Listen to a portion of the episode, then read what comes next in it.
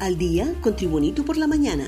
A continuación, la actualidad informativa nacional e internacional este 22 de febrero del 2024. A Juan Orlando Hernández se le tomó declaración ante abogados en presidencial. El director de la Unidad Fiscal Especial contra Redes de Corrupción, Luis Javier Santos, declaró que el Ministerio Público está en la obligación de investigar a todos los mencionados en presuntos actos ilícitos. El Ministerio Público, desde que tiene conocimiento de que alguien ha participado en un ilícito, tiene la obligación de iniciar una investigación contra cualquier funcionario que se mencione, advirtió.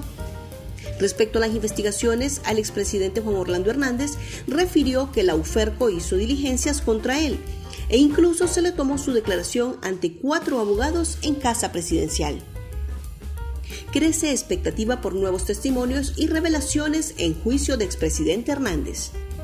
Este jueves marca el tercer día del juicio histórico contra el expresidente hondureño Juan Orlando Hernández en la Corte del Distrito Sur de Nueva York, donde enfrenta cargos por narcotráfico. Se espera un día lleno de testimonios reveladores y momentos cruciales. El juicio está programado para reanudarse a las 10 de la mañana, hora local de la ciudad, con la continuación del desfile de testigos presentados por la Fiscalía del Distrito Sur de Nueva York. Uno de los momentos más esperados será la continuación del testimonio del exalcalde Alexander Ardón, quien comenzó el miércoles y ampliará su declaración este jueves.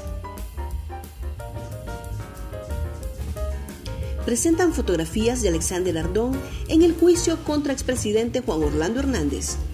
Durante el desarrollo del juicio por narcotráfico contra el expresidente de Honduras, Juan Orlando Hernández, se presentaron fotografías que capturan al exmandatario en compañía de Alexander Ardón.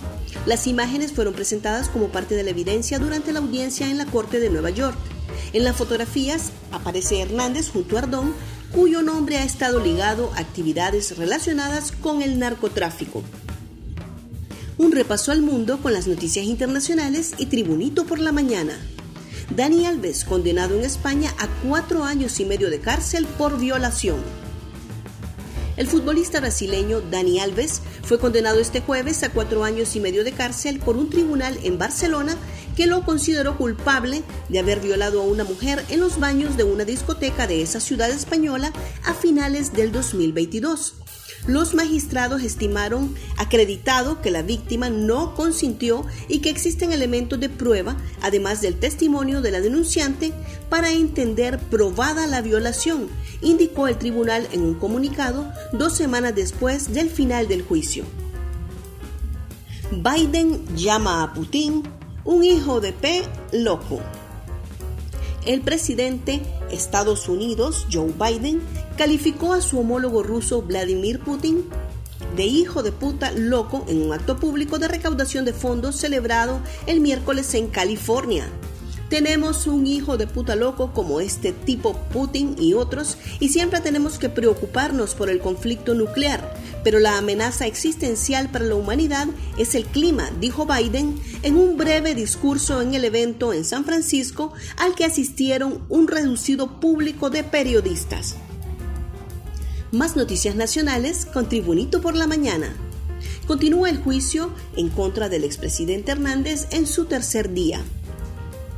El juicio por narcotráfico contra el expresidente de Honduras, Juan Orlando Hernández, continúa este jueves en la ciudad de Nueva York.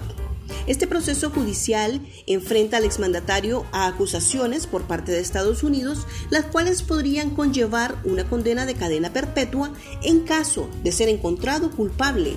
Tras un meticuloso proceso de selección, 12 miembros del jurado y los seis suplentes, cuyas identidades permanecerán en el anonimato, por razones de seguridad fueron elegidos.